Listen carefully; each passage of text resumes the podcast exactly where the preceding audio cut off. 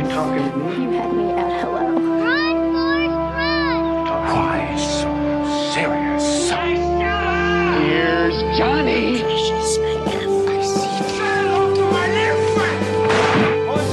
Vive el cine en primer plano. Bienvenidos a la segunda temporada de Primer Plano. ¿Qué tal? Estrenando Pues, episodio. Así es, este, ya estamos de regreso por fin después de un break justo y necesario, creo yo, de, de varias semanas en las que no tuvimos eh, este show, pero ya estamos aquí de regreso para, pues, para seguir platicando de cine, hablar, eh, creo que este episodio, digo, está padre que sea el primero del año, eh, vamos a hablar de, de un poco de la retrospectiva de, de la década, ¿no? O sea, 10 años de cine, que no nos vamos a meter en la de que si en la década ya se acabó y que si no se. Mira, el tiempo es relativo, Todos los hilos de Twitter, de la gente discutiendo acerca de eso. A ver, o sea, es cultural, ya se acabó la década culturalmente, ¿no? Así- o sea, es. Este, pero bueno, se, se por favor se, se presentan. Si, si no me recuerdan, yo Sí. soy Marisela Leal. ¿Cómo están? Feliz año, feliz todo. Como me recordarán de la primera temporada de Primer Plano. Yo soy Luis Alanís. ah, ¿Qué tal? Feliz Todo. año y que bueno, que sea una gran década de, de más cine. ah, menos, bueno, es que quiero decir menos Disney, por, pero no porque haya más, sino. Ojalá que haya más Historias. historias. contenido original. Más contenido original, más cine independiente, más opciones. Más opciones, no quedarnos con lo mismo, ¿no? Pero bueno. Y que haya y que lleguen, ¿no? O sea, y que lleguen a México, que lleguen Al cine. al cine. Punto. Y que la gente lo apoye. Porque Sí. pues. Hay que ir al Digo, cine. yo creo que sí ha habido mejoría, o sea, justo estábamos hablando este de eso fuera del aire, o sea, en general creo que sí se ha permitido bastante otras nuevas historias, ¿no? Llegar a la pantalla. Definitivamente, sí. Creo que, que sí ha habido, aunque sea un pasito pequeño hacia adelante, pero sí lo ha habido, ¿no? O sea, no podemos decir que no- estamos estancados, pero, pero ahí va, algo va, obviamente se, se necesita muchísimo más para, para ser más incluyente en cuanto a historias, en cuanto a temas, en cuanto a personas, etcétera, y ahí vamos, poco a poco. Sí, ¿no? Y definitivamente un episodio de, de la primera temporada. Este, que sirve para reflejar to- todo lo que han crecido este cine, entre comillas, independiente, que ya ha crecido tanto que ya no se sabe bien qué es independiente y qué no. Claro, Este, o sea, ya, ya hay esa línea en la que A lo mejor eres comercial, distribuidamente, pero tu historia es como más independiente, o sea... Sí, y entre los independientes hay unos que tienen un presupuesto mucho mayor que otros, Claro, ¿no? Este, sí. Por ejemplo, A24, ah, que hablábamos en la primera temporada. Que hay un este, episodio. Exactamente, en el que discutimos todos los, los logros y el papel de A24 en la industria, que es una productora que llega así como que muy moderna, con temas diferentes y que cuenta historias bien chidas. Este, entre ellas The Lighthouse, que está ahorita en el cine. ajá. Este logra sí, o sea, trae este tipo de historias bien diferentes y de nuevo es nos preguntamos es independiente, no lo es, pero ojalá que haya surjan más A24s, que Claro. surjan más productoras que se que se arriesguen en esta si- siguiente década. Sí, y también lo que muy bien, digo que también ya habíamos platicado en, en el episodio de- donde hablamos de A24, pues también directores nuevos, ¿no? O sea, o directores que hicieron su carrera prácticamente en esta década. Platicábamos ahorita de, de Denis Villeneuve, o como se diga su, su apellido, el canadiense. Villeneuve. Ajá, bueno, canadiense este, este muchacho. Este, donde prácticamente toda su, su filmografía o su- toda su carrera se ha basado en esta, en esta década, ¿no? También podemos hablar de eh, ¿cómo se llama este chavo de The Lobster? Eh, Ah, Yorgos, Yorgos. Lanthimos también ha hecho su carrera prácticamente en esta década, entonces, pues sí, ¿no? Queremos ir viendo cada vez más y más nuevos directores, este, a lo mejor y, no sé, siendo los nuevos, este, cineastas comparados, pues, lo, con lo que hay ahorita como los que, los, los contemporáneos, ¿no? Ya, llámese Scorsese, llámese Spielberg, Contemporáneos de hace cuatro Ah, décadas. Sí, sí, sí, o sea, que, Sí. que siguen siendo como los que actualmente Los ven ya para hacer clásicos, cine. los que ya son hoy íconos y Sí. cargan todo el peso Que- de Hollywood en sus hombros. Lo interesante es que en esta década siguen haciendo cine. O sea, Así es. son íconos, pero al mismo tiempo son como todavía un Son work in progress, ¿no? O sea, como que- leyendas vivientes, Exacto. O sea, a quien aspiras ser. es que yo no sé qué va a pasar cuando se muera Scorsese. O sea, ¿qué le va a pasar al mundo? O sea, no entiendo. Pues. Estaría horrible, no quiero que esperar- suceda Yo siento nunca. que tendremos que esperar un buen rato para que aparezca otro Scorsese. Pero eh, es el tipo de personas que ya tienen toda la edad de retirarse. Mm, No, no, era un chiste. ya tienen toda la edad de retirarse y no lo van a Y hacer. O sea, ellos van a. hacerlo, exacto. ajá. Hasta que ya no puedan, ya no puedan, pues van a, a seguir Clint haciendo Eastwood, cine. que digo, tampoco no es como súper referente, pero digo, es una persona que tiene una gran Claro, carrera. sí. Tiene 90 años y sigue sacando haciendo- películas. tiene una en el cine mío. ahorita.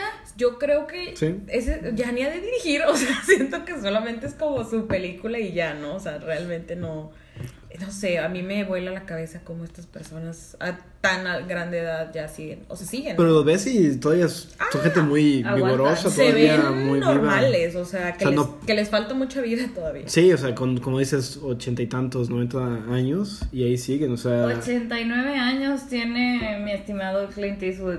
Wow. Y el otro día lo decíamos de Scorsese, creo que 88, 86. Scorsese Se, como- también. se llevan ya. como unos siete años. se Ah, ok. Tiene 77. Ah, 77, está, Sí. está chavo. O sea, pero.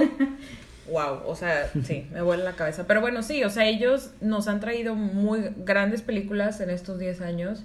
Eh, y por ejemplo, ahorita Scorsese, por, por mencionar alguno, que está nominado a prácticamente todo. El próximo lunes va a haber las, las nominaciones también a los Oscars.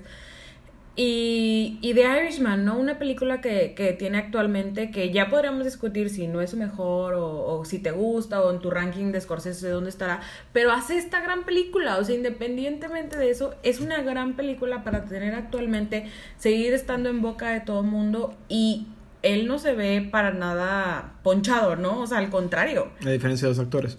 Sí, ya sé, de que ya están ahí caminando, de que... Pero sí, pueden que escuchar. todos son personas de la tercera edad, o sea, Claro. haciendo este gran cine, también Scorsese en su momento cuando hizo Wolf of Wall Street, o sea, es como este viejito de que sabe estas cosas y estas palabrotas y... Sí, claro, Y pueden. Tiene récords de palabrotas en Sí, sus películas. Que o sea. creo que ya lo habíamos dicho el- el- hace unos episodios, pero sí, o sea, es, es- me vuela a mí la cabeza. Así es. En el episodio que estaba invitado Gustavo Gamero, hablamos de The Ah, Irishman, así que lo puedes escuchar ahí también. Un saludo Claro. a Gustavo. Saludos. Saludos. Y bueno, no, sí, definitivamente una década muy activa para toda la gente que ya tenía un nombre Claro. en la industria. Paul Thomas Anderson también. Ajá, PTA, Lars von Trier, Quentin Tarantino. Y estamos- estoy mencionando también gente obviamente fuera de Hollywood, ¿no? Este, como von Trier y Gaspar Noé. Claro. Este, y dentro de Hollywood, ah, es- yo, yo tenía la duda de que Spielberg, ¿qué, qué hizo esta década? Como que ya desapareció, ¿no? Y la verdad es que estábamos viendo su filmografía y, Y sacó no. 6, 7 películas en estos 10 años. O sea, Sí, a lo mejor y no son tan emblemáticas o tan memorables, por decirlo de alguna manera. Pero bueno, una mediana de Scorsese a veces es mil veces mejor que muchísimo cine que se hace, ¿no? Entonces, así es. siguen estando ahí presentes y es muy sorprendente. Y Pero bueno, bueno, ah, y eh, una, un gran, gran, gran punto de destaque de esta década. Si hablamos de los Oscars, que fueron 5 Oscars a mejor directora para, para mexicanos. Sí, Da- de amigos Seguiditos. o fue sea, la década sí. mexicana. eh, de directores, sí. Sí. Este, o sea, si no los ganaba tres amigos. mexicano era porque no estaba nominado, pues. O sea, Así es. El, porque estando nominado ganaba. El único que se inter- interpuso ahí en la secuencia fue Damien Chazelle. Sí. Este- Que también es otro nuevo director que ha hecho muy, buen, muy buena filmografía estos años, prácticamente. Así es, que ganó con La La Land. Pero, entonces, los mexicanos empezamos con. ¿Quién? Gravity, Alfonso Cuarón. Gravity Cuarón, luego Birdman, Con Iñárritu, sí. Iñárritu, luego después de Revenant, Iñárritu y luego después ahí sigue Chazelle. Chazelle, y luego viene Shape of Water. Con Del Toro. Ajá. Y luego otra vez Cuarón Ah, con, con Roma. Dios mío, qué padre. Qué orgullo, ¿no? Que digo, es debatible que, que qué tan mexicano es su cine, que no sé qué, que bla, bla, bla. Pero bueno, Porque de que esas- son buenos, son buenos. De esa nada más Roma es una película mexicana. Este, pero. Y como. Sí, o sea. Pues es, sí es una mexicana, ¿no? Porque Pero, así pues, está el crédito. Paisanos, ¿no? Que han ganado. No, y- no, el talento, Sí. pues sí. Y además, no son los únicos mexicanos en sus producciones. Está el Chivo, este que también se llevó Claro. sus tres Tiene como Óscares. cuatro, tres Oscars, algo así, muchísimos. Y más, obviamente, más hay algunos que otros, ¿no? En música y en varios puestos. Pues Birdman se llevó mejor película en su momento. Así es. Una gran película también. Birdman y Roma ganó mejor película extranjera. Este, Cuarón también, Cuarón tiene muchos Oscars porque ganó, también como edición. guion se llevó, ¿no? Guión no, no, ni siquiera estuvo nominado. ¿No? No. Este, pero edición. Ganó edición. Edición. Este. Y con Roma creo que también ganó. No, no ganó edición. Este. Pero. Iñárritu ganó guion con Birdman. Roma se llevó foto. Roma se llevó foto, sí. Y se le llevó Cuarón. Cuarón, exacto. Ahí está el drama, otro drama. No, sí, o sea, Cuarón Sí. y Iñárritu, o sea, un montón de Y Oscars. merecidísimos, digo, a mí en lo personal. Y, Lubeski, que también, o sea, en, Sí. en la última década estuvo nominado cuatro veces y ganó tres. Sí, o sea, Sí. es algo sorprendente y qué padre. O sea, ojalá y haya más como ellos, ¿no? O sea, más gente mexicana haciendo cine mexicano o haciendo cine de otro país, pero que esté como la bandera mexicana ahí, No, como siempre haciendo cine escabulléndose. diferente, o sea, porque realmente has visto alguna película como las que ellos hicieron. Son muy distintas y yo creo que sí cambiaron. O sea, por ejemplo, recuerdo justo para hacer, digo, va- vamos a hacer aquí un spoiler, ¿verdad? La lista de, de nuestras favoritas de, de la década. Pero estaba recordando a Birdman, ¿no? Y Mm. cómo nos voló la cabeza a todos. O sea, el hecho de que era la, la single take, ¿no? Que todo fue una toma, toda la película. Entonces fue, o sea, a todo el mundo le voló la cabeza ese año. O sea, fue así como, wow, estas cosas se pueden hacer, ¿no? O sea, esto sucede, esto, esto se puede lograr. Y creo que en 1917, que es la película de Sam Mendes que ganó recientemente él por, por dirección en los Golden Globes, esa película está grabada en one shot. La, la esta de guerra. Entonces Sí. dices, bueno, no, no sé si se inspiró en Birdman o no, no lo sabemos, pero lo que voy es que estas nuevas maneras de hacer cine se, se generan. Sí, obviamente ah, falso, ¿no? O sea, te aparenta que es una sola toma, pero ahora en la guerra, ¿no? Porque lo Este, hizo esta película Victoria, o cómo se llama, hay una que es No. como más independiente, que es toda una one, one shot, pero esa sí efectivamente se grabó toda, toda la toma. película en una, en una toma. Y luego hay una película rusa, El Arca, ¿no? Algo así que Ah, también es one shot. No sé si ahí lo aparentan o si es real, la verdad no recuerdo. Pero sí, o sea, es algo completamente innovador. O sea, Gravedad, por ejemplo, también, Ujú. o sea, toda la onda esta del espacio y toda la tecnología que tuvieron que, que crear para poder hacer esta película, pues es sorprendente, ¿no? El sistema de luces que tuvieron que implementar. Ahorita hablamos de cuál fue nuestra última película del año, de, de la década que, Marisela que casi, vimos. casi se muere. Yo- Eh, Pero está bien, Marisela, está bien. No, me, me estoy dando cuenta que no, mi, mi última película de la década fue Parasite. No la quieres corregir, Marisa. No, no, no, Ahora- fue- no, no, porque no, estamos no. al aire. Me estoy acordando que el 25 de diciembre vi fui a verla, Parasite. sí. El 25 de diciembre vi Parasite y ya todo lo demás. No, espérame. Pero la de Agnes Barda salió antes de... Yo la vi antes. Ah, entonces yo sí que creo que también fue Parasite. Parasite. Ya. No, la mía fue el 31 antes de la cena. Estaba en mi casa y vi. Muy bien.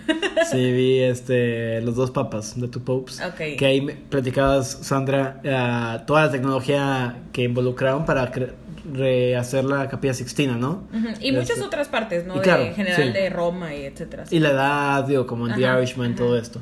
Pero sí, o sea, es una década de grandísimos avances en tecnología en el cine. Este, eh, tanto como temática, vemos mucho la ciencia ficción, ha avanzado mucho también en las series, este, cosas como Black Mirror, todo esto. Pero obviamente también en el detrás de una cantidad de, este, de cosas impensables que te pueden hacer Claro. con la tecnología. En la animación también, o sea, tan Eh. solo, digo, a mí no me gustó el Rey León, pero lo que hicieron para a- Claro. los animales está increíble. Sí, ¿no? Y, y cosas como la esta intensamente, o Sí. sea, esta, esta conceptualización de cosas dificilísimas, o sea, y llevarlo de una manera tan sencilla y mostrarlo y hacerlo excelente, digo, es digno de, de nombrarse, ¿no? O sea, estas, estas grandes películas de animación que también se han hecho. Eh, también, digo, obviamente el elefante en, en el cuarto, como sería el Elephant in the Room, pues son los superhéroes, ¿no? Que también Mm. forjaron la, la industria prácticamente del cine. No sé, estaría padre sacar algún tipo de estadística de por cuán, o sea, cuántas había películas eh, por eh, cada una de las que se hicieron de superhéroes, ¿no? O sea, decir de que había 10 películas y una de superhéroes, algo así, no sé, o sea, como para revisar qué tanto impacto tuvieron, ¿no? Y el top 10, no sé si hay algún top 10 de la década de... De películas de superhéroes. ¿Cuál De- sería su top de películas de superhéroes? Yo, ¿La uno? Yo- ¿La número Ajá, ajá, de que cuál yo fue creo la que, la de Winter Soldier de Capitán América y a lo mejor y después la de Guardianes de la Galaxia. cualquier película de superhéroes porque yo definitivamente voy con O bueno, Spider-Man verdad. Spider-Verse. Ah, bueno, sí. Sí. bueno, sí, hablamos de animadas, esa, pero en general a lo mejor también. Sí, sí sería la más, sí, cierto. Ya, este, la mía, a mí siempre me gustó mucho, me gustaron los X-Men, o sea, de niño y así. Y la película, la de First Class, cuando la primera vez que salen jóvenes, Ajá. esa me gusta mucho. Este, que tal la temática de la Guerra Fría y, y así. Am, y bueno, Michael Fassbender, James McAvoy. ¿Qué más? Pues yo A, a mí me que Wonder. Woman. Wonder Woman es buena. O sea, Sí. a, mí, a mí me gustó, digo, no sé, yo... Black yo- Panther, yo- Black Panther también me gustó. No Fun fact, una vez me encontré a Chadwick Boseman en Wow. un antro en Ciudad de México, que estaba enfrente mío y yo de, es que ese güey está igualito y ya, y me le quedé viendo y como que venía con su entourage de gente y nunca le hablé ni le pedí foto y ahí se quedó. No, no manches. Dije, ni de chiste, ¿qué está haciendo aquí en noviembre? Y pues sí, andaba en fue- México. Después vi su foto en las pirámides y yo de, mira, Maldita sea. esa fue mi oportunidad. Maldita sea. Muy bien. Pero Black sí, Panther o sea, himself. sí, sí hay varias películas buenas. O sea, tampoco no podemos decir que es algo malo y que no debió de haber No, pasado. no, no, marcaron, Probablemente hay marcaron demasiado. la década. O Sí. sea, marcaron la década. En cualquier lado ves a alguien con su playera de Capitán América, de todo eso y... Ahorita le dices a alguien Capitán América y no piensas en los cómics, piensas en Chris en las Evans. películas, exacto. Pero sí, yo creo que sí fue una época muy importante para, para los superhéroes, ¿no? Y, y toda esta industria y para Disney, ¿no? Que prácticamente fue el ganador de esta década, creo yo. Definitivamente, en muchos aspectos. O sea, Disney no empezó la década siendo dueño de todos los derechos de Marvel, o de la gran mayoría, y ahora sí lo es. Es dueño de Fox. Star Wars. Es dueño de Star Fox. Wars, o sea, sí, no, o sea, in- creó un... Si ya era un gran, un gran, gran imperio, ahora es prácticamente un monopolio, este, eh, por el poder que tiene sobre sus competidores, ¿no? Que ya había un gran poder, ya, ya era una oligarquía, ahora es- eh, hay un gran, gran rey entre Sí, los grandes, entonces eso puede generar problemas de aquí al futuro. Igual, el streaming está ayudando como va a tener competencia, pero si vemos el streaming también hay problemas porque nada más tenemos a Netflix como el gran rey y luego Amazon. y- y está cañón con toda la cantidad de plataformas que han salido. O sea, neta, ¿cómo, ¿cómo pago Disney Plus, Amazon Prime, eh, Netflix, Hulu? No, no sé qué más hay. Te va a salir igual que el cable, al final. Exacto, es como el cable ya. Sí, o sea, está difícil. Y era lo que decíamos ahorita de que, hablando un poquito de las series, ¿no? Las premiadas en, en los globos, que realmente, o sea, no las puedes ver todas porque cada una, ahí sí está más diversificado y cada una es de un network o de una plataforma distinta. Y pues está más difícil tenerlas todas, ¿no? Pero, pero sí, también las series, digo, hablando, ya sé que hablamos casi del cine, pero las series también tuvieron un boom increíble estos Claro. últimos 10 años, ¿no? Junto No, a Netflix. y- y hay Junto series que se producen como una película. Y tienes Game of Prácticamente. Thrones, o sea, que los Sí. últimos episodios eran de que hora y cacho y están producidos con el presupuesto Sí. de una The, película. The Crown también hace lo mismo, o sea, es- Ujú. es- son presupuestos que jamás se habían visto en el cine, ¿no? Sí. Y qué chido, o sea, te da más oportunidad de disfrutar contenido diferente. Así es. Una década también de concientización de muchos temas, eh, frente y detrás de cámaras. Este fue el Me Too, eh, Oscar So Mm. White. Este, ahora es el anti-Netflix. Sí. O sea, hay muchas temáticas políticas este, que se están combatiendo enfrente y detrás de cámaras, que es muy interesante porque queremos div- diversificar no nada más dónde, de dónde viene capital, que hablamos de los grandes estudios, sino también qué historias cuentan. Y como decíamos al principio, hay más acceso a historias diferentes. Nunca pensamos que una película como Moonlight sería ganadora del Oscar, especialmente Me contra La encanta. La Land, que es una celebración de Hollywood. Sí, que es como lo que siempre hubiéramos pensado que ganara, ¿no? Exacto. Y siento, sí, ay, bueno, perdón Sí, no, que te no, no. interrumpa, pero siento que, o sea, el- es que a mí me dio mucho coraje. ¿Por qué? Que el, el triunfo de Moonlight se vio opacado por La La Ah, Land. ok, sí.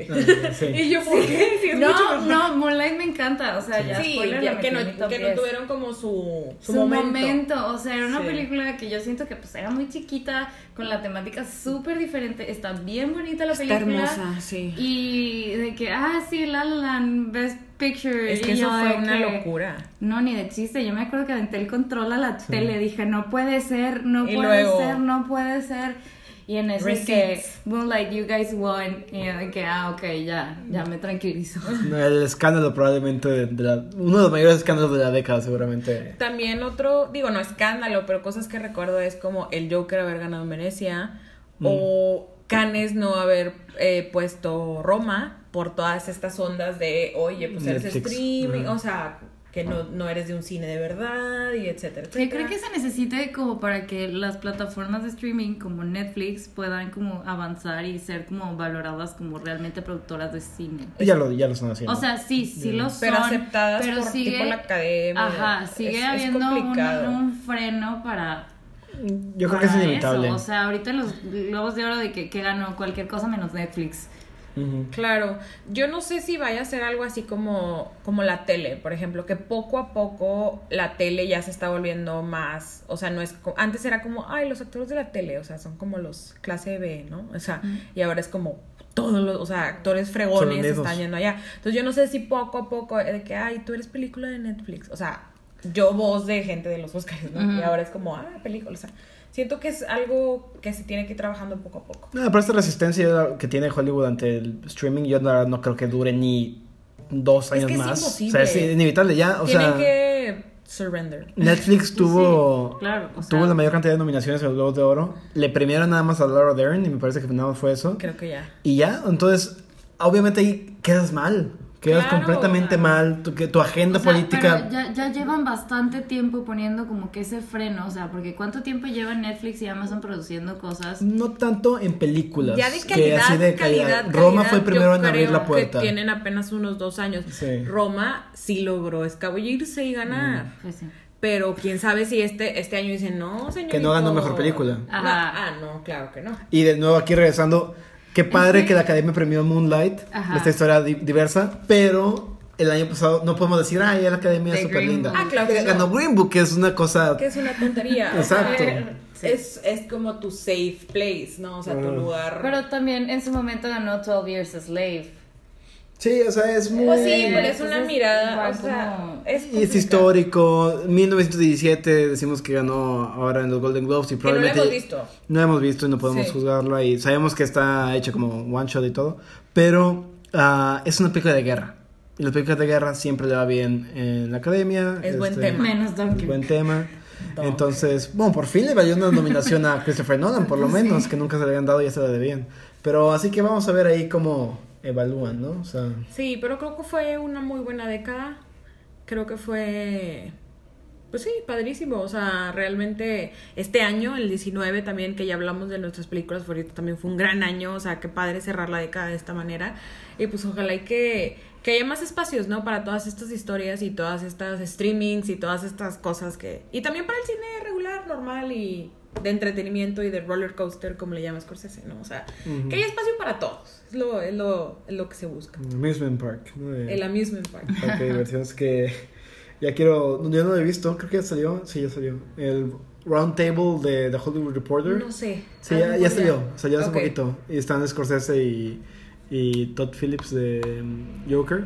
Y está haciendo referencia, Scorsese le preguntan de que, ah, Ah, el, el claro. moderador le dice... Sí, ya me acordé. Este, ah, ¿y a qué te refieres con lo de las películas Y de Marvel? De Sí. Marvel son ah, amusement parks. Y él dice, no nada más las de Marvel, todas Todas. las de superhéroes. Y, otro al lado está Sí, ya me acordé. Y director así Joker. como un meme o algo así, pero sí, ya me acordé, sí. Sí, de que y el de que- ¿Para dónde me escondo? De que. Y bueno, o sea, si te lo dices Scorsese, pues ti- tienes que tomarlo y claro. Pues, It is what it no, is. que- y no, ¿Qué onda que te lo dicen a alguien a quien admiras un chorro? Aparte, o sea, así de que se te lágrimas, de que- Su, su mayor fan y te dice que, bueno, Amusement Park. Pues, pues ok, Tu sí. película es un amusement park.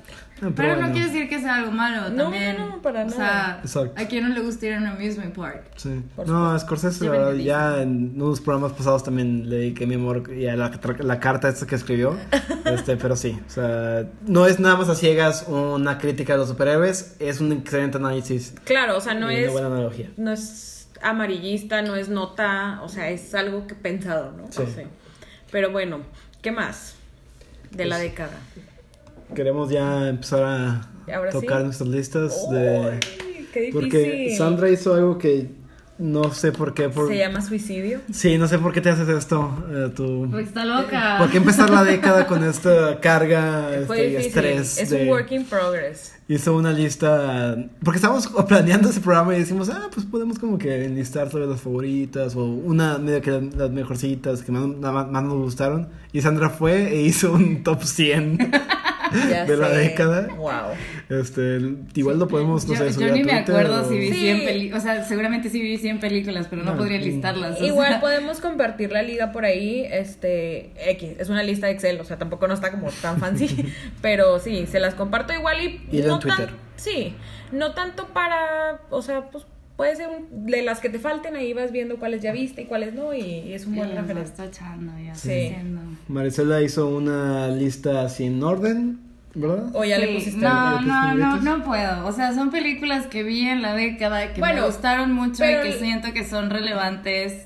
Ok, va. Y- Yo sí las puse en orden, más o menos. Y yo este, hice mi top 10, nada más. Sí. Entonces, ¿quieren que digamos al- las... ¿Cómo se dicen? Menciones honoríficas. Ajá, exacto. Sí. Muy bien. ¿Empiezas? Luis? Ah, bueno, este, mis menciones honoríficas las puse por orden de año. Este, Wow. Ah, Ay, bueno. yo era la rara. Yo me retiro de son este son 10, programa. son 10 nada más. Este, quise hacer como que una por ahí y dije, no, eso ya es muy complicado. Mi top 10 sí está pues, nada más por orden de, de gusto. Aquí las honoríficas iban. 2011, una pe- película que me gusta mucho, este, cuando la vi, la vi como tres veces y es de alguien ah, que ya tiene mucho tiempo cancelado, que es Roman Polanski. Pero Ah, ok. es una obra es. de teatro eh, adaptada que es Carnage. Muy buena. Una película que me encanta. Muy buena. Este. Con esta chica. Es un, es un elencazo. Es este. Sí, sí, sí, pero es esta Rose. Sí. Kate Winslet. Kate Kate Winslet y. O sea, es un cast. La de El silencio de los, de los inocentes. Ah, Jodie Foster. Jodie Foster. Sí, me ah, encanta que me voltean a ver cuando quieren Sí, acordarse de un pero- nombre. Christoph Waltz y John C. Christoph Ellos cuatro son dos parejas que se juntan a tener una plática ah, amena como para los adultos hablando de las de sus hijos y al final ellos son un- salvajes, ¿no? Se vuelve un verdadero Es, carnage. es, es un, es un deleite. Sí, adivina quién viene, se llama en Sí. México. De hecho, yo por ahí en mi top 100, digo, ya me estoy. X. Porque esa es muy. La de Venus in Fur también, no sé si la viste. No. Polanski también es muy buena. Ya, no, yo me Y quedé con También una obra de teatro. con sí. Carnage, sí, este ¿Quieres seguir tú con alguna mención honorífica o Ah, ¿Pusiste menciones o no? Sí, claro Ah, que bueno. puse menciones honoríficas. Eh, puse una, una de mis menciones honoríficas, es una mexicana que a mí se me hace muy bonita y que me llegó mucho a mi corazoncito porque está filmada en mi ranchito, Veracruz. Ya cuál es. Sí, Sí. claro, es sueño en otro idioma. Está increíble. Está bien cute, me encantó. Yo estaba emocionadísima cuando la vi y si no la han visto, se la recomiendo Es, mucho. es genial, yo creo que es la mejor película mexicana de la década. Me encantó. Mexicana, mexicana. Ajá, o sea. encima de Roma? ¿O Mexicana, mexicana, mexicana. O sea, de que 100%. independiente mexicana. ¿Encima de Roma claro, o no? eh, Es que Roma. Roma es mexicana. Bueno, ok, no, encima de Roma. Ok, ya. Y de la camarista. Sí, a mí me gusta Sí. mucho más Sueño en otro idioma. No, Pero sí, bueno. Es una gran película, una Una, gran una película. lindura, o sea. y es que me, me llega que esté hecha en Veracruz, entonces yo soy muy fan de mi rancho. Disculpen. Y claro que todas estas listas son vienen de una perce- percepción Sí, sí, sí, subjetiva claro. y personal. No somos nadie Sí. para decir estas son las mejores por orden. ¿no? Este, yo mi 20, bueno, es que Estamos ahorita como que nada más, que dedicarle unos pocos minutos a las menciones Bueno, honoríficas. Sí. Este es Adastra. Es una gran película que creo que llega ya este año pasado y, y nos traía un súper buen Brad Pitt, creo yo, de, de lo mejor que, que ha hecho. Y aparte es, un, es una historia muy, muy bonita, o sea, muy bonita en el que en un, estos futuros que ya se sienten como bien cercanos, pero a la vez están muy lejos, que cuentan temas, o sea, que dices tú en 5000 años, las preocupaciones del ser humano siguen siendo las mismas, ¿no? Entonces eso es lo que me, me gusta mucho de esa película. Y ya, para irnos más rápido. Muy bien. Y ya voy a, para no hablar de ellas mucho, voy a mencionar unas cuantas Ok. de mis menciones honoríficas. Ah, primero que nada, una que es un tema muy sensible, una película que, película que yo creo que mucha gente no vio. Eh, del 2011 se llama We Need to Talk About Kevin. Ay, increíble. Ajá. Que es la que Sí. creo que Ezra Miller fue su primer gran papel Probablemente. este de ahí. Ah, pero es un Directora tema. mujer. Directora mujer, así es. Este, de nuevo John C. Reilly, que también está en, en Carnage. Este. Y un tema muy Lim Ramsey. este complicado ahorita porque pues acaba de pasar lo de Torreón, lo del niño Claro, que Ajá. sí. entró con una pistola. Entonces este trata con trata sobre las familias con ¿Qué les niños pasan a así. estas familias? Sí. Exacto, y el antes y el después hizo un análisis este no es sobre el tema, es no es central, Es como lo, es una lo- lo consecuencia. adyacente, ajá, Así sí. es. Es un tema súper profundo, un análisis de, de una familia y especialmente de la madre, que es muy deprimente, pero o sea, realmente es una película muy psicológica, pero que realmente vale mucho la pena Sí, ver. que te das cuenta que el amor pues puede mucho también, ¿no? En Ah, esa película. Así es. La protagonista es Tilda Swinton. Tilda Swinton, correcto. Muchas gracias, Maricela, nuestra, Maricela es la nuestra. IMDb de aquí. Sí. Ah, y rápidamente, Nebraska, Alexander Payne, película comedia blanco y negro, me encanta. Este, Lego Movie, para mí de las mejores Ah, animaciones de no la la década. Everything is awesome. No. Excelente, o sea, increíble todo lo de esa película. Yo no pensaba que me gustara tanto, fui como que Está bien padre. Increíble película. Y que no la nominaron, o sea, fue Sí. un super snob. Pero creo que era porque no estaba 100% animada, porque ya ven que al final tiene una parte Donde sale- donde Will Fe- Te estás perdiendo de muchas cosas. ya pasó una, casi una década. así Está que- bien, sí, está bien. Will Ferrell sale, sí. Sal- Esa sale parte de Will Ferrell Ferrell. mejor y es creo como que por un fue-. Ajá. Ok. Y sa- satírico, irónico, el humor es muy bueno para Sí. jóvenes y adultos, está muy padre. Está muy, muy padre y ya me sentí mal por dejarla fuera de mis menciones. Pero Muchas gracias por... Es que esto es lo que hacen las listas de que chin se me olvidó poner eso. Sí. Y bueno, nada más para terminar con mis menciones: The Lobster de Yorgos y Call Me By Your Name de Luca Guadagnino. Este, película que me la topé en la tele justo antes de terminar el año y no pude dejar de verla. Call Me By Your Name. Sí, este, cada vez que sale la- no puedo dejar de ver, no puedo dejar de El final. llorar y todo. Sí. Pero bueno. A mí otras dos en mi lista de menciones honoríficas son Hereditary y, y Get Out, Muy pero porque cambiaron como el cine de horror. Claro, de hecho no Sí. hablamos de eso, pero, pero sí. Se me hace muy chido, a mí me gustan las películas de terror, ninguna me da miedo, entonces esas sí me tenía, e- esas dos sí me tenían bastante tensa, no me dieron miedo, la verdad, eh, pero sí me tenían bastante tensa y siento que fueron como un parteaguas para el cine de terror y Claro. qué bueno que los hicieron, gracias a A24. Para y tomar en serio es este. Claro, este, claro, este claro. género. No, y esta mujer, Toni Collette. Wow. No, es increíble película. Este, The Witch, que también También. es de la misma familia, este, porque Day 24 y Ujú. Hereditary. De- definitivamente excelente que los incluiste porque cambiaron, como dices, el cine de terror. Y no nada más son gritos y... Claro, no, Claro. es to- Y el todo acá ruido. quedito, quedito, quedito y de repente es como que, porque, porque siento tanto miedo, pánico, porque estoy tan tensa, o sea, sí. cuando te das cuenta ya estás bien asustado. Sí, de que. Exacto. Sí. Que es el cine de terror antiguo. Hace mucho, pues así era antes de los... Este, Ajá. pero qué bueno que lo están recuperando y que Claro. lo trajeron. Bueno, yo me voy a ir rápido, voy a decir eh, rapidísimo 9 para ya ir al, al 10. Este, bueno, estaba Ad Astra, luego tengo Only Lovers Left Alive, tengo Inside Llewyn Davis, eh, The Big Short, The Grand Budapest Hotel, The Killing of a Sacred Deer, Call Me By Your Name, Birdman, Patterson y Good Time. Muy bien. Así es. Excelente. Sí. Varias de ellas también están ahí en mis menciones, todo eso. Todo muy bueno. Muy Bueno, bien. todo muy bien. Muy bien, muy bueno, bien. ahora sí, el 10. ¿Les parece si hacemos como 3, 3 y 3? Va, me y parece. luego ya- vamos a hacer el corte antes de la 1 y ahí ya cada quien dice su 1. Es que los míos no están como en no particular or... Bueno, sí sé que puedo poner en el uno. Bueno, Bueno, ok. ya, Ok, ok. ok. Va, Bueno, ok. Está ¿vas, bien. Luis? Sí, Tus primeras tres de, a- de arriba. del 10 al 8. Al 8, exacto. Este, tengo en mi top 10 nada más dos empates. Ok. Este, el 10 es uno de ellos. Ok. Am, intenté darle lógica a los empates, fue muy difícil, pero es un gran empate. ¿Y Ok. a qué me refiero con un Está gran bien. empate? Porque literal los nombres empiezan con The Big, uh, The Big Short y The Big Sí. Sick. Ah, ok, claro, sí. Dos, dos grandes películas. Muy Tú grandes. Mencionaste muy grandes. Tú mencionaste The Big Short ahorita. Este, para mí sí está en el top 10 porque cambió. Es una forma de contar una historia muy diferente a lo que estamos Claro. acostumbrados. The Big Short está en mi número 7, entonces ya me spoileaste. Bueno, ok. Ya, Te cancelado. acabas de spoilear tú. Si ya se habló de una película, o sea, se- que se hable y ya tú nada más la mencionas. y así. Sí, si quieres, Ajá. ahorita nos compartes tu razón por la que está ahí. Ah, de I Adam McKay. like sí, cambió mucho la forma de, de contar La las edición cosas. es increíble. La, La música, la manera de explicar. meter a figuras pop también para contar una historia. Es un tema súper complicado que quiso abordar y lo hace de una manera que sea un poquito más digerible. Actuaciones increíbles. A Steve Carell, que es de mis actores favoritos, hace un excelente Claro. papel serio ahí. Y bueno, también tienes a Brad Pitt y Es Christian una película Bale. como muy rebelde, o sea, como muy Sí. cool, hace el cine como él Ajá. quiere, es lo, es lo padre. A, a mí me encanta. Yo acababa de ver el, el documental del tema para una clase. de saludos a. Que bueno, el tema es la crisis Ajá, económica sí. del 2008. Ujú. Saludos a todos mis maestros en la carrera.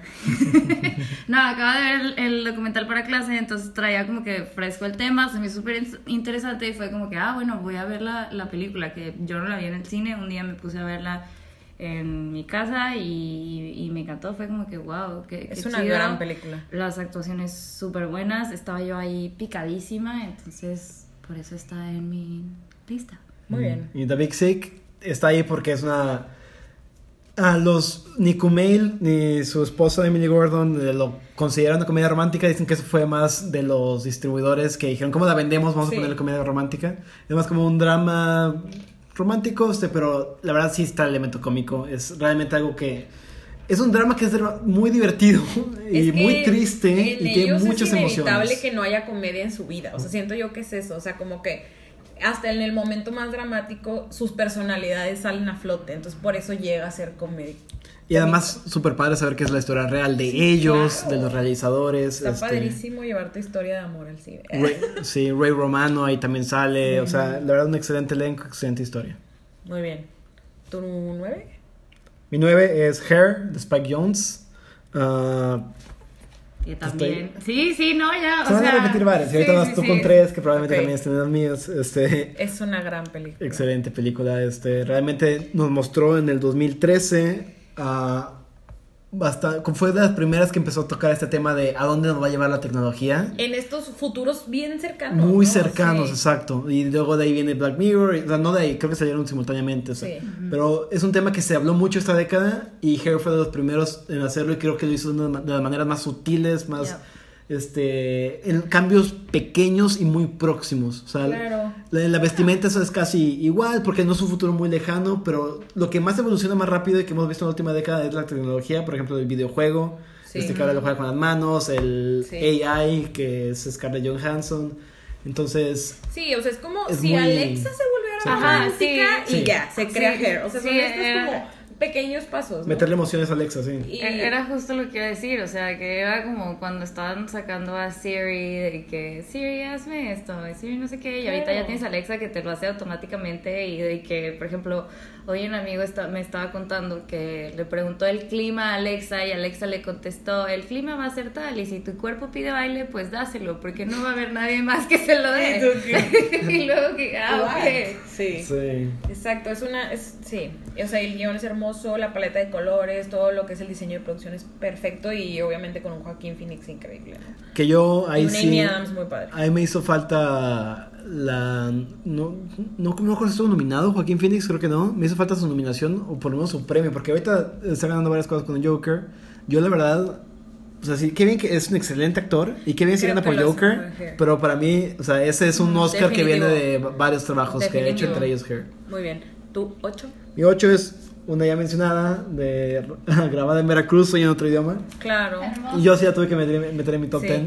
Este, me encantó. Sí, como dice Sandra, de mis películas mexicanas favoritas de la década. Ah, no sabía que me estaba metiendo. Sí. Nadie, o sea, nadie. Y creo que, exacto, fue una muy, muy grata sorpresa. Para todos los públicos es una excelente película. Este, la verdad toca temas bien padres. Este, varios de ellos, este, tiene una gran representación de tanto de pueblos indígenas, de la comunidad LGBT, de muchos temas, de, de- el estudio de los idiomas es bien padre. Se creó un idioma para esta película claro. que es una gran repres- representación de los de los, de los muchos idiomas que hay en México que claro. ignoramos. Este, entonces la verdad es una excelente historia. Tiene también su humor, no es nada pesada. Este, este misticismo del más allá y la que es la vida. Es una excelente historia que cuenta también Su muy bien. locación es muy bonita. Está chulísima. Vayan a Sí. Veracruz, perdón. ya, Sí. Que me paguen. Sí. Y Es- los es- flashbacks muy bien manejados, todo claro, muy bien. es una gran película. Sí. Eh, bueno, muy bien. Tú 10, 9 y 8. Ay, bueno, es que yo no las tengo en ningún orden en particular. Bueno. Creo que yo las puse en el orden en el que las vi, en el que me acordé. eh, no pude como decidirme porque la neta todas estas películas me gustan un chorro. Yo creo que tendría en el 10 a Grand Budapest Hotel, Ok. Que se me hace una película visualmente lindísima. Marca un estilo, ¿no? También. Wes Claro, Anderson, claro, o sea, tiene su firma por todos lados, su sello, este, las actuaciones se me hacen muy padres, se me hacen muy cómicas, se me hace como muy sweet en el sentido de que, pues, no es como lo que ves de que armas, superhéroes, o sea, se me hace, se me hace muy padre, entonces, por eso. Y probablemente eh, ahorita ya es una de las películas más icónicas de Wes Anderson, o por lo menos la más conocida. Y con mucha razón, la verdad es una excelente película. Y es el lunar del mapa de México. Que le preguntan y es de que, "Ah, ¿por qué se me ocurrió? O sea, no tiene ningún motivo alguno Sí. de estar ahí. Está increíble. Es divertido. entonces, está ahí. Eh, Saoirse Ronan también, una Sí. actriz que ha brillado bastante en estos últimos Sí, años. esta década. Ese Y- fue de sus primeros papeles. No estoy segura. Sí. Bueno, yo la conocí ahí. Sí, pero no sé si hecho. ya tiene. ¿Se acuerdan o de una que se llamaba Hannah, que salía de ella, que era una niña como que sus papás la dejaron y vivía como en la Siberia o algo así? Estaba muy fregona esa película. Y esa es antes de esa. Ah, No. ok. No, no, no, Sí. la, no la recuerdo. Muy prolífica la Shirse. Sí. Bueno, en mi número 9 está Arrival. Uf. Eh, a mí me gustó mucho por la temática. No soy fan de las películas en el espacio. Sorry, Gravity. Eh, y Adastra. Adastra Son- no mis favoritas. Sí, no, no, nunca he sido fan de las películas en el espacio. Simplemente no es como my thing. Este, no tengo nada contra ellas. Pero eso me gustó mucho como la temática y la manera de abordarla. No era como que la paranoia de que, o sea, ni el ego de que estamos solos en el universo. O sea, ni la paranoia de que, bueno, si no estamos solos, lo primero que van a hacer es venir a atacarnos. O sea, para qué somos seres insignificantes. Ah, y la Entonces, forma de tratarlo. la, la forma me gustó mucho. Eh, Amy Adams encanta. Y ya, Que le debieron su nominación. ya sé. Entonces, Sí. ese es mi número 9. Que Amy se tenía ya por lo menos ha tenido varias este, nominaciones, especialmente con las películas que hizo con David O. Russell, Sí. que estaba en todas, siempre Sí. estaba nominada. Pero sí, no, increíble Arrival. ¿Tu ocho? O la que sea. Mi 8, yo creo que sería Her, que ya la mencionamos. Muy bien. Muy bien.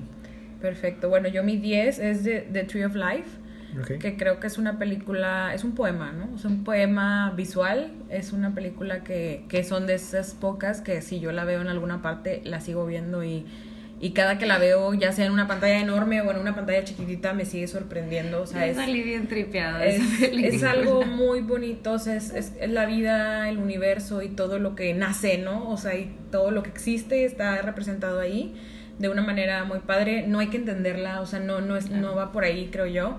Este, simplemente hay como que sentirla, por más cliché que se escuche, pero creo que es, es un trabajo increíble. El chivo hace la foto, es algo sí. Sí, brutal. impresionante. Brad Pitt sale ahí, esta chavita, ¿cómo se llama también? La pelirroja. Este, eh, también sale ahí, entonces es, es- está, me encanta, me encanta y creo que es un verdadero poema y es lo que muchos aspiramos a algún día hacer. Este, Nueve es de Master, es una gran película de un gran director con unas grandes actuaciones, este, tanto de otra vez Joaquín Phoenix y Philip Seymour Hoffman, que, que en paz descanse. Este, es un gran trabajo actoral, un gran trabajo de dirección de Paul Thomas Anderson y es una historia que a muchos nos intriga bastante, ¿no? De, de esta no sé, religión extraña, cienciología y cómo, qué hay detrás de todo esto, ¿no? Y creo que, que esa es, es clase de cine esa película. Excelente película. sí. Y en el 8 está Inception, que fue de las, peli- de las primeras películas que a mí me acercaron como a otro cine diferente. O sea, creo que esa fue como mi introducción a que me empezara a gustar películas como más clavadas. Que digo, yo creo que Nolan es como tu en- buena entrada como al cine como más, el gran cine, digamos, de alguna manera. Sí. Este, y esa película, pues, yo digo que a todos nos voló la cabeza cuando la vimos en el cine. Y, y es una gran, una gran historia y, y está padrísimo, ¿no? O sea, todo. Yo luego después me empecé a investigar acerca de los sueños y todo esto. Está y- bien padre, y hace un, un buen trabajo, eh, hace, Nolan hace muy buen trabajo de investigación en cuanto a los significados de los sueños y lo vuelve una historia de aventura, ¿no? Entonces es, es algo muy, muy padre. Sí, Nolan definitivamente es un autor que sabe usar todos los recursos que, tiene- que le ofrece Hollywood para contar una buena historia. O sea, sabe entretener y sabe contar una historia. Claro. Y, y sí, no, definitivamente se- esta década se apunta como uno de los grandes autores de, de Hollywood. Claro, bueno, ahora tus 7, 6, 5. Ah, esta es mi tercia latinoamericana. Ok. Este, bueno, no, perdón, ya dije, Sueño. ya dije Sueño. Bueno, entonces le siguen dos películas más latinas. Este, Aquarius de Claire Mendonza Filho, brasileña. Sí. Este estuvo en, en Cannes. Y es el mismo director de Bacurau. Bacurau. Que de hecho, aprovechar para todos los que están en Monterrey, Está en la cineteca. la, la muestra llega, para mí lo, lo mejor que trae Cineteca al año es la muestra, que es la misma que está en la Cineteca Nacional, y llega siempre en enero, febrero. Este fin de semana llegó, Sí. y Bacurau va, va a cerrar ahí en, en febrero. Así- pero, pero chequen toda la programación que hay, que es Sí, increíble. vamos a subir una foto por ahí para que la, para que la tengan ahí en cuenta. Pero sí, Aquarius es excelente, una excelente película que habla sobre la- el tema de la gentrificación, este, contada de una mujer que no se quiere mudar de su casa, que ha sido su casa todo el tiempo, nada más para que hagan ahí un súper complejo en la playa. Y cuenta de una manera muy... Es un tema muy frustrante, obviamente, y tú sientes esa frustración que siente el personaje, pero de una manera más, este, no voy a decir liviana, pero pues es el- el- la rutina del día a día que, que tiene sus cosas lindas, buenas, tristes, que te enojan y todas las emociones las sabe retratar muy bien Clever. Este, y la 6 es Relatos Salvajes, Argentina, de Damián Cifrón. Esta, La locura. Sí, este conjunto de, me parecen, siete historias, cortometrajes que, que componen la película. Muy bueno. Ay, quiero verla vez. Sí, definitivamente una película para volver a ver ah, una y otra vez, Sí. este, aunque sean de cortito en cortito, este, porque cuenta la locura que vivimos en nuestra sociedad, vivimos en una sociedad y esta película sabe retratar que todos en cualquier momento perdemos la cordura, ya sea de maneras micro que tú dirías, ah, es que luego ves, vas al cine y dices, no, es que son personajes que alguien escribe, que no existen. Sí. Este, aquí te demu- demuestra que aunque sean en pequeños momentos que nadie te está viendo, a lo mejor y vas en tu carro y, y, y eres una bestia en el tráfico, ahí se desata tu locura y qué tal si te topas a alguien Y te ve. y te ve o te la hace de emoción o choca, o sea, en cualquier momento puede, de tu vida puede salir algo que va a despertar un tú salvaje, ¿no? Claro. Y esta película lo sabe ah, retratar muy bien, con varias historias de extensiones un poquito diferentes, narraciones diferentes, personajes de dis- distintos contextos. Entonces, una historia muy, muy rica y muy recomendada.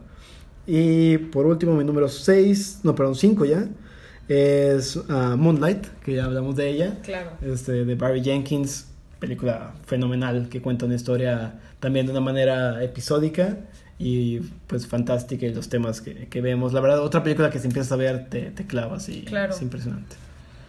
Moonlight es mi top uno. Bueno. Sorry. Sorry. No tienes que spoilear. So, ay, bueno, ya. No, está bien. Ok, mi, ¿qué sigue? 7, 6 y 5. Mi 7 ya les había dicho es Big Short. Ujú. Ya les había dicho por qué. El 6 es Into the Spider-Verse. Se me hace lindísima película. La animación está increíble. Fantástico. La música. eh, Nicolas Cage como el noir Spider-Man. Entonces se me hace bien padre. Y ya no hay, no hay como más. Pues, probablemente sea la Sí, mejor de, de, anim- de película de superhéroes, ¿no? Sí, para, para mí sí. Para mí sí es como mi top de películas. Super victoria para Sony, esta película. Lo salvó.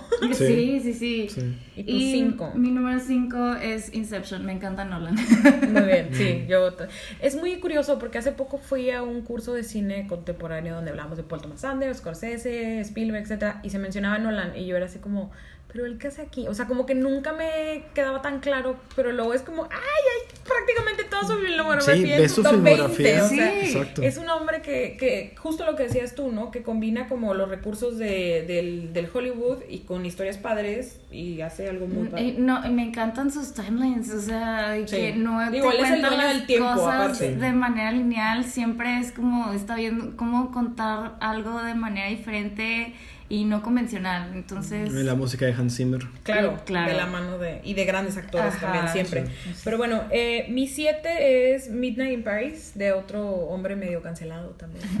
Medio. Pero- Ba- bastante cancelado. Pero esta es una película, probablemente entre en mi top 10 de la vida. O sea, es una película que, que me lleva a algo que a mí me gustaría que me pasara. O sea, es- esto sí es muy personal. Yo me encantaría también como él subirme un carro y llegar a otra época y ver a todos tus ídolos. Pero para darte cuenta que estos ídolos tienen otros ídolos que también quisieran hacer lo mismo, ¿no? Entonces, es, es, es un sueño, ¿no? Esta película, literalmente. Y, y creo que es lo mejor que hemos visto de Woody Allen en muchos años.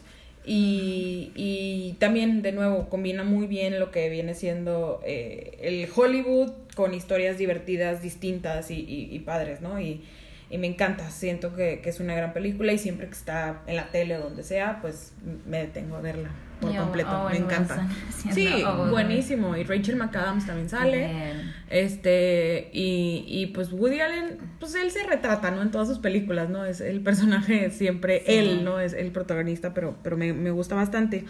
En el número 6, una película un poco más reciente, es Blade Runner 2049. Esa es, yo creo que, un deleite para el ojo. O sea, lo que hacen en la foto y también lo que hace Denis Villeneuve en, en dirección se me hace algo increíble. O sea, una película como Blade Runner que es tan emblemática que, que marcó a tantas personas y hacer una segunda parte que a la gente de verdad le haya gustado. O sea, es un súper reto que él Y un sobrepasó. de tiempo después. De o sea, Cruz. ya. Claro. Y sobrepasó cualquier expectativa que alguien pudiera tener esa película, ¿no? Y yo, yo creo que es algo hermoso. O sea, es, es una película que fotográficamente es un deleite verla. Que con esa por fin ganó Roger Dickens, ¿no? Me El- parece de que sí, fotografía. sí, sí ganó. Porque el chivo lo estuvo Sí, haciendo la vida robando difícil. sus, sus Oscars. Sí. Y me falta, sí, ¿verdad? La 5 sería Parasite. Eh, creo que es una, digo, ya hablamos, no, no hemos hablado de ella. No hemos hablado de ella. Parasite. Es una película increíble, brutal, de Corea de- del Sur, que, se, que es de Bong Joon-ho. Eh, retrata muy bien, pues, todo el problema del capitalismo que se tiene actualmente, ¿no? Y lo que más me sorprende de esta película, pues, es la, la universalidad de sus temas, ¿no? Esa película se pudo grabar aquí en México y, y, y se entendería igual, se sentiría igual de cercana que, que una que viene del Corea, de Corea del Sur, ¿no? Y la manera en que él utiliza el cine, sus simbolismos y todo, yo creo que es, de nuevo, otra clase de cine que, que ojalá y... Y que ya la hayan visto todos ustedes, ya tiene un rato en el cine y yo creo que por esta onda de, de los Oscars se va a quedar todavía más rato y ojalá y puedan, y puedan ir a verla y pues ojalá y él gane mejor director. Sí, la película también, igual que Roma hace ah, un año, dos años ya, este, Parasite bien podría ganar mejor película. No le va a ayudar el hecho de que sea extranjera, pero bueno, este Sí, es definitivamente va a merece- estar. merecedora. Sí, merecedora, ganó en Cannes. Y eh, sigo, voy a seguir hablando de Parasite porque es mi número 4. ¡Chócalos! Súper. Ah, ok, ahí está. Todos. Ahí la tenemos. Estamos alineados. Este, no, una película fantástica. Este, la verdad, la, la, la narrativa y el ritmo que Claro. tiene, vean este video ensayo de The Nerd Rider Ah, sobre de la, de la escena del... la secuencia del durazno. Este, y no es Call Me By Your Name, es otro durazno muy diferente, una escena muy diferente. Los duraznos en la década, o sea... no, de cada durazno, sí. Sí. No, pero Parasite, la verdad, o sea, taclea temas impresionantes. Empieza ta- también con, es una película cómica, empieza medio que de humor y dices, ah, qué, ca- qué cagado, ¿no? Qué, qué, Sí, qué una chi- película chistoso, qué padre. bien, o sea, Está normal. bien. Pero Sí, luego como todas las giro. críticas es como, o sea, tiene que tener como algo cómico y así te va entrando poquito a poquito la, la crítica y vas como cachando de que... Y es parte del ritmo. O sea, Ajá. Bong Joon-ho realmente te tiene ahí, te tiene pescado y tú nada más quieres más, más y más. Este, y el- también la forma de retratar la- el conflicto de clases sociales, o sea, cómo lo vivimos hoy en día, este, gente que no tiene acceso a, a muchas cosas y nada más por medio de trabajos a lo mejor, este, también pensar en que hay gente buena, que, o sea, por ejemplo, los ricos sí son, o sea, no, no son malos por ser ricos, obviamente que no. Claro. Pero a veces no te das cuenta que estás, luego dices, ah, es que estoy pagando para que me haga esto, no se puede quejar porque yo estoy Claro, remunerando. Sí, que solamente por haber una transacción monetaria ya todo está bien. ¿no? Exacto, entonces y ya no- no, te estoy faltando el respeto porque te estoy pagando. Si ¿no? jamás No, puedes... no, no hay cierta conciencia porque también se puede perder esa humanidad de que, claro, ven en domingo, no tienes nada que hacer, o sea, Y te estoy pagando, no importa, te estoy dando Te dinero. voy a pagar Es lo hasta que de a ti- más, a ti nada deberías más estar importa. agradecido Sí. conmigo porque te estoy Claro, pagando más exacto. por tu tiempo, o sea, y ya no... Y que le pide que monte un teatrito, que se ponga una cosa en la cabeza, algo que puede ser medio... Y de que, ah, Te va a te- causar te vergüenza. pagaré extra, ¿no? O sea, Exacto, de que verlo como parte de tu trabajo, pues jamás puedes justificar la faltarle o reducirle la dignidad de alguien a cambio de remuneración. Y esas son de las cosas que no se ven. Yo la verdad vi esta película con mi mamá la primera vez y estuvo muy padre, me dio mucho gusto que la viera y le gustó mucho también. Es una película que entretiene a cualquiera. Claro. Y luego la volví a ver otra vez y de nuevo creo que estuve más picado que la primera vez. Es una película fantástica que la verdad nadie se puede perder. Claro, y también esto de, de, de lo que decías tú de, de los ricos, o sea, él no hace que los ricos son estos malos y horribles, No, ni que los pobres son los buenos, ni los, o sea, los que ti- los pobres o los que trabajan para ellos, pues lo único que tienen en- es, es ser el doble de vivos para poder subsistir, ¿no? Y que vivan literalmente debajo de la tierra, o sea, y queda al final esta pregunta de, pues, ¿quién es el verdadero parásito, no? O Y un, sea, sí, y un, pro- un problema de muchas campañas sociales o de muchas películas es romantizar a los pobres. Hay mucho arte que romantiza a los pobres. Claro. Aquí no, aquí como dices, se trata por igual de una Sí. manera muy este, personal a todos y todo a favor de la narrativa que de nuevo tiene un ritmo, música, todo increíble. La edición. Bien por Bon. Y tiene un achievement técnico porque, o sea, tiene muchos CGI en el sentido de que la casa la tuvieron que construir digitalmente. Entonces está, está cool, que esas son las cosas que nadie ve. Claro. O sea, no te das cuenta, como que te pasan de la misma. Ah, pues qué chido que además de ser buena historia, buenas Tenga un achievement tenga como ese- visual, esos sí. achievements técnicos. Sí.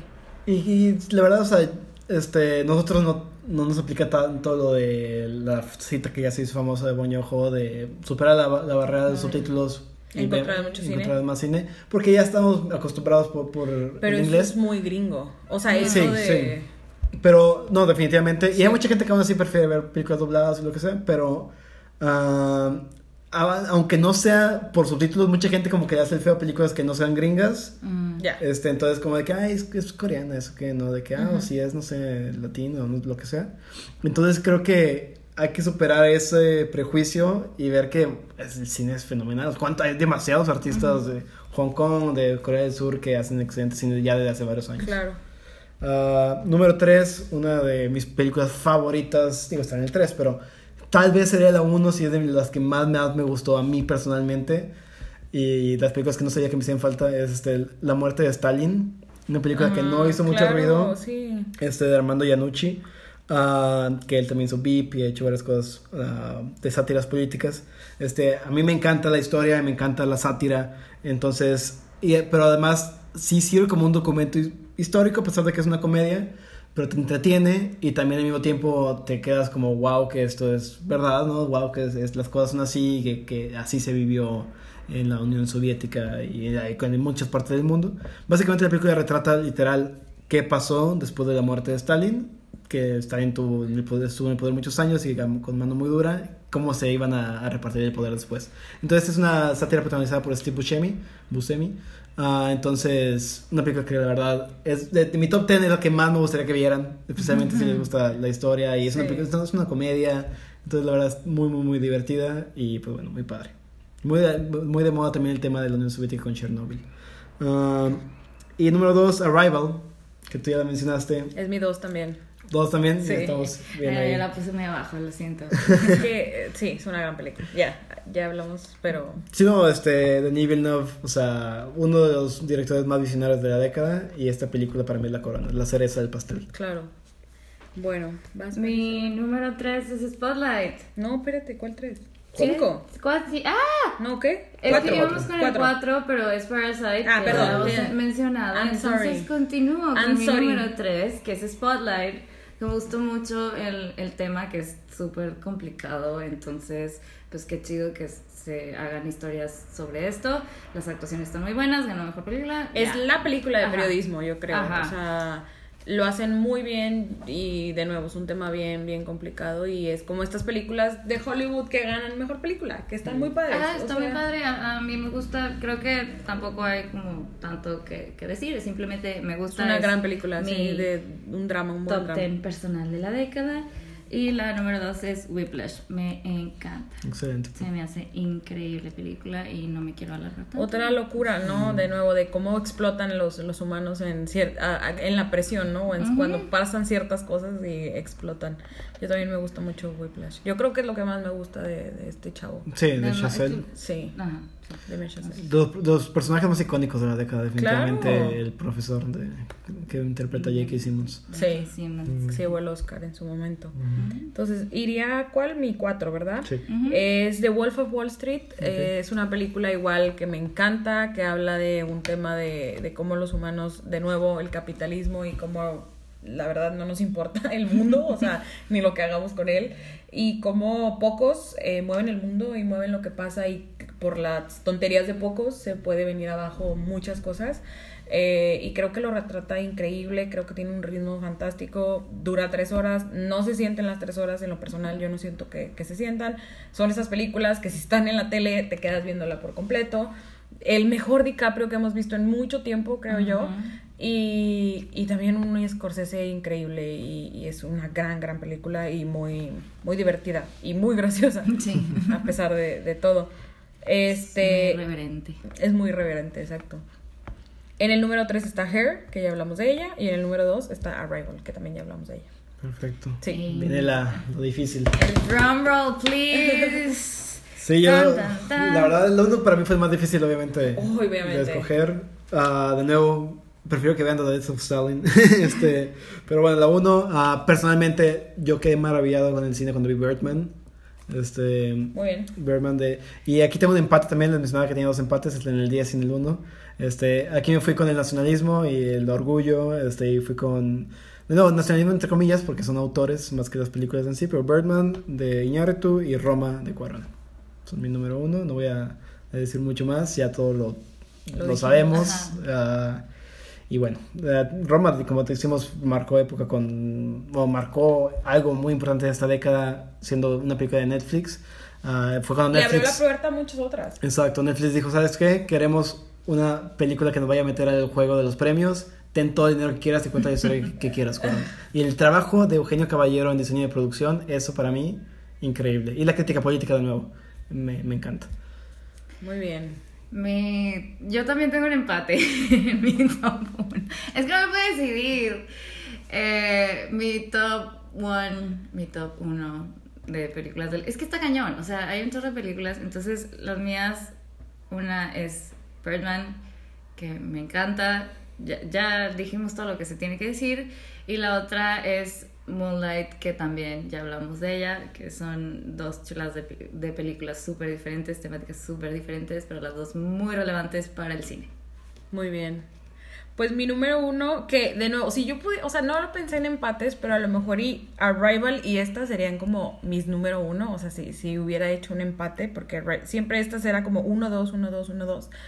Este, es de Social Network, es una película ya de 2000, como 11 o algo Sí, así, creo que sí. recién Sí, cuando inicia la, la década.